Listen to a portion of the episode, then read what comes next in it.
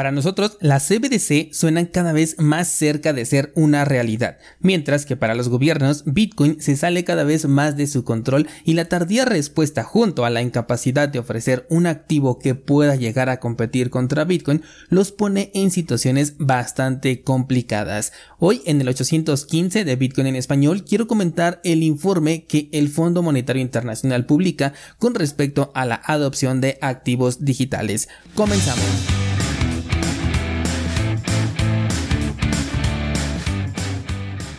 Estaba yo leyendo una nota al respecto del informe publicado precisamente por el Fondo Monetario Internacional en donde se dice que la intención de este eh, informe pues es promover el uso de monedas digitales controladas por un banco central en un intento de frenar la adopción que tiene Bitcoin dentro de América Latina. Desde ahí supe que teníamos que hablar sobre esto porque los esfuerzos por la creación de este nuevo dinero digital van en incremento y a pesar de que ya llevan más tiempo de el que por lo menos yo pensé para su aplicación porque ya hemos hablado de la CBDC desde hace bastante tiempo y hasta el momento tenemos muy poco de lo cual podamos pues tomar eh, ejemplo. Es cierto que la intención fuera de estar perdiendo fuerza la está ganando. Me interesaba mucho leer este informe que también te voy a poner aquí en pantalla y te voy a dejar el enlace en las notas del programa por si lo quieres pasar a revisar porque quería saber de qué manera están hablando hoy en 2023 de Bitcoin y si había cambiado en algo este ya desgastado discurso que han tenido durante mucho tiempo.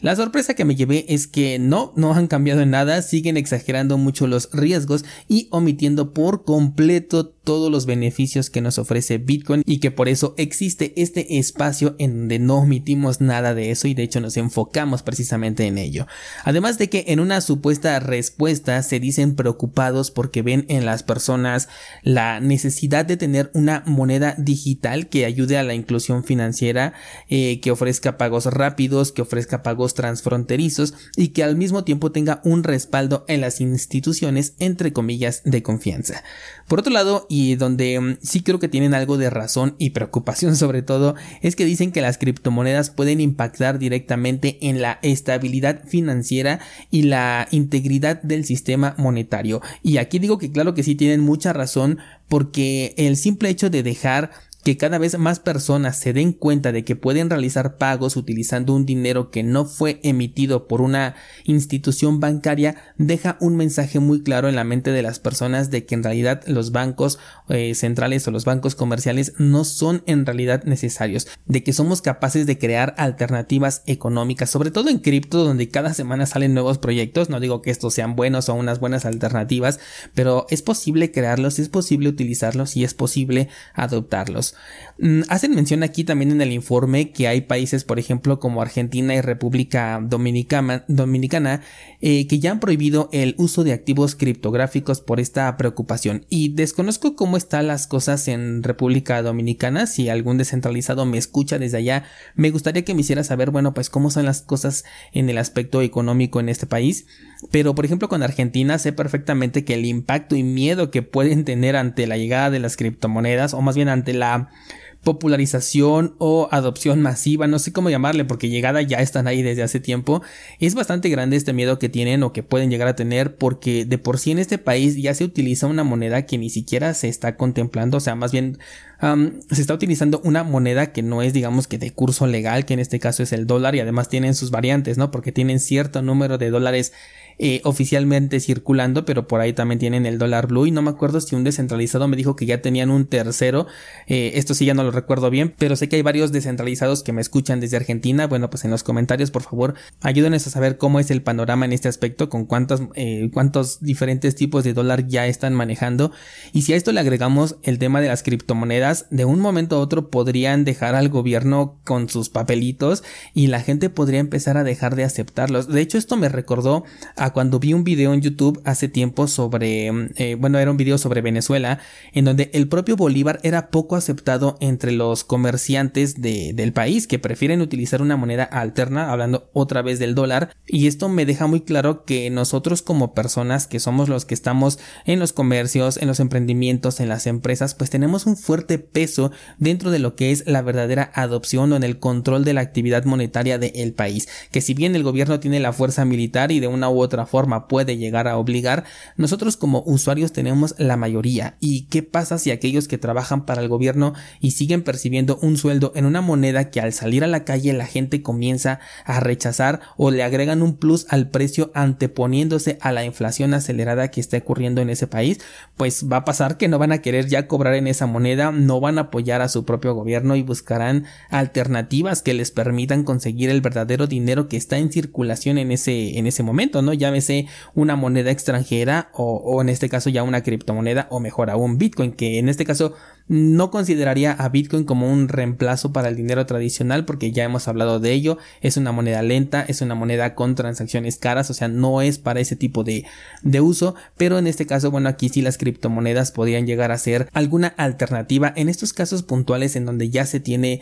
una verdadera necesidad, ¿no? Estamos hablando en, puntualmente en este caso de Argentina, de Venezuela, de los países de los que ya hemos hablado desde el año pasado con todos estos temas globales que ocurrieron, por ejemplo, lo de Afganistán etcétera. Cuando ya existe una necesidad, incluso les he dicho que las monedas estables son en comparación una mejor alternativa, pero pues en países en donde la estabilidad de tu moneda pues es muchísimo más sólida. En estos casos descarto el uso de las criptomonedas estables por los problemas que bueno, ya les he comentado en otros episodios. Lo que considero importante es saber identificar que los supuestos mm, beneficios que nos van a vender con la llegada de estas CBDC, lo único que harán es tratar de opacar por todos los medios posibles aquellos riesgos de los que no va a haber retorno. De hecho, yo dudo mucho que podamos evitar la llegada de estas CBDCs a nuestras vidas por lo que eh, pues lo más importante es mantener la descentralización de Bitcoin para que siempre podamos contar con una alternativa para cuando lleguen estas CBDCs o sea no considero que la pregunta sea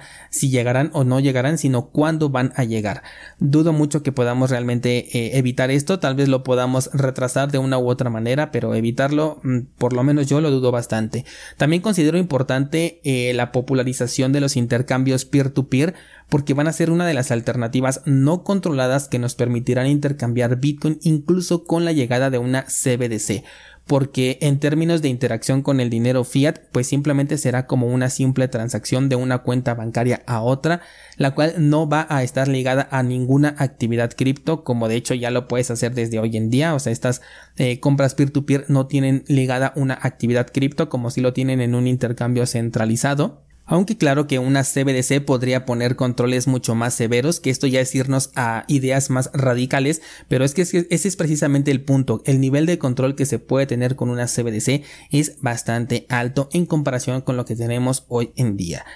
En el informe me sacó mucho de onda también ver que mencionan el caso del Salvador diciendo que América Latina está a la vanguardia en temas de adopción de las tecnologías digitales, siendo que fue el propio Fondo Monetario Internacional el que estuvo en contra de esta medida y que le lanzó varias eh, sugerencias diagonal eh, amenazas cuando Bukele tomó esta decisión. De hecho recuerdo que hasta lo cubrimos aquí en este en este espacio. Y como sabes yo no apoyo de ninguna manera a Bukele y de hecho me da igual si lo convirtieron en una moneda de curso legal, no fue una decisión que aplaudí porque esto no ayuda en nada a Bitcoin ni tampoco acelera su, su adopción como a lo mejor muchos lo vendieron. Sí, quizás habrá una que otra persona que eh, lo llegó a conocer y eventualmente se convirtió en descentralizado, pero no creo que sea un impacto tan fuerte. De hecho, yo creo que el impacto puede llegar a ser más negativo que positivo porque cuando te imponen algo con lo que pues tú no estás de acuerdo, no estás acostumbrado, no lo has entendido, simplemente no te gusta, pues vas a ofrecer una mayor resistencia. Por el contrario, lo que sí puede ayudar es a la campaña política de este personaje.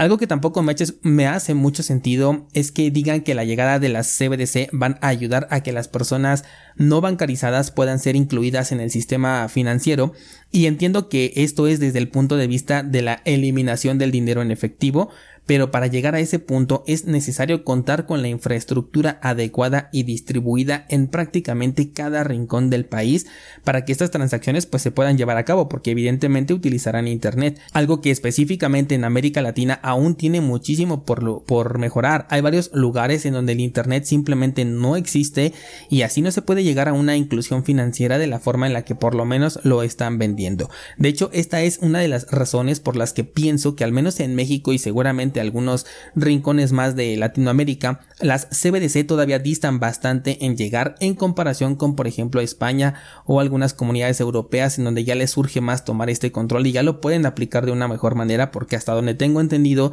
el internet pues ya es una eh, realidad prácticamente en cada rincón. Igual si algún descentralizado me escucha de este lado del charco y me eh, y tiene una experiencia diferente bueno pues que nos lo haga saber por favor en los comentarios o en el grupo de discord para que tengamos una mejor imagen de estas condiciones. En fin las CBDC no considero que sean algo que nos tengan que preocupar a futuro. Y digo a futuro porque es algo de lo que debemos que tomar acción desde el día de hoy. Por cualquier cosa que pueda llegar a pasar contar con una alternativa que sepamos utilizar de manera nativa es decir de forma descentralizada y resistente a la censura nos puede colocar en un punto bastante ventajoso con respecto a aquellos que no se den la oportunidad de aprender desde hoy en día, porque en su momento lo pueden llegar a buscar, pero ya en forma de necesidad y las condiciones entre llegar a Bitcoin por necesidad y por gusto son bastante diferentes, así que pues es mejor estar prevenidos por si llega a pasar algo y si no llega a pasar pues entonces aún así vamos a poder gozar de diferentes beneficios, no vamos a perder nada, al contrario vamos a ganar